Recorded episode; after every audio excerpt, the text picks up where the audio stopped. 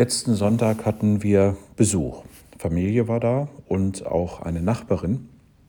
Und über die möchte ich ein bisschen was erzählen, weil das ganz gut passt zu diesem Umfang, den ich versuche jetzt äh, aus meiner Sicht zu vermitteln in Richtung der Veränderungen, die man mit sich selber, an sich selber erreichen kann. Denn äh, da ist mir was ganz Beeindruckendes passiert. Äh, unsere Nachbarin ist 92 Jahre alt und eine unglaublich imposante Frau.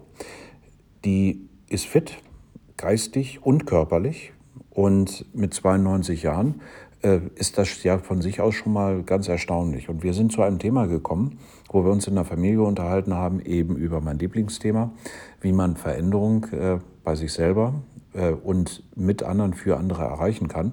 Und äh, aus der Familie war das Thema so ein bisschen geteilt. Das schaffe ich sowieso nicht. Äh, warum soll ich das noch tun? Ich habe ja ein gewisses Alter erreicht.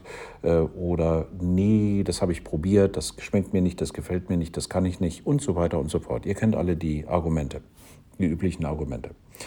Und da ist Hanne, eben meine 92-jährige Nachbarin, äh, aufgestanden und hat gesagt, ja, ich habe eigentlich äh, in meinem Leben mir so ein System entwickelt.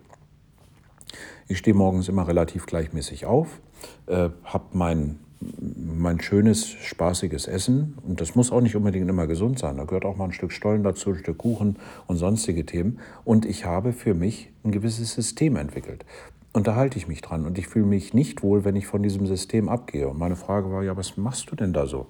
Und sie sagte, ja, äh, dieses Aufstehen und dieses für sich selber sorgen, das ist für sie äh, elementar und ganz, ganz wichtig. Und dann kommt dazu, ja, dann mache ich halt meine Gymnastik jeden Tag. Was, du machst Gymnastik? Ja, ja, jeden Tag. Deshalb bin ich noch beweglich und äh, dann unterhalte ich mich viel mit Menschen, bin interessiert, lese, höre Hörbücher, wenn es denn sein muss, äh, und komme damit gar nicht in die Verlegenheit, äh, mich irgendwo hängen zu lassen, weil mein Tag ist durchstrukturiert und system, äh, systematisch durchstrukturiert und ich habe eigentlich immer zu tun.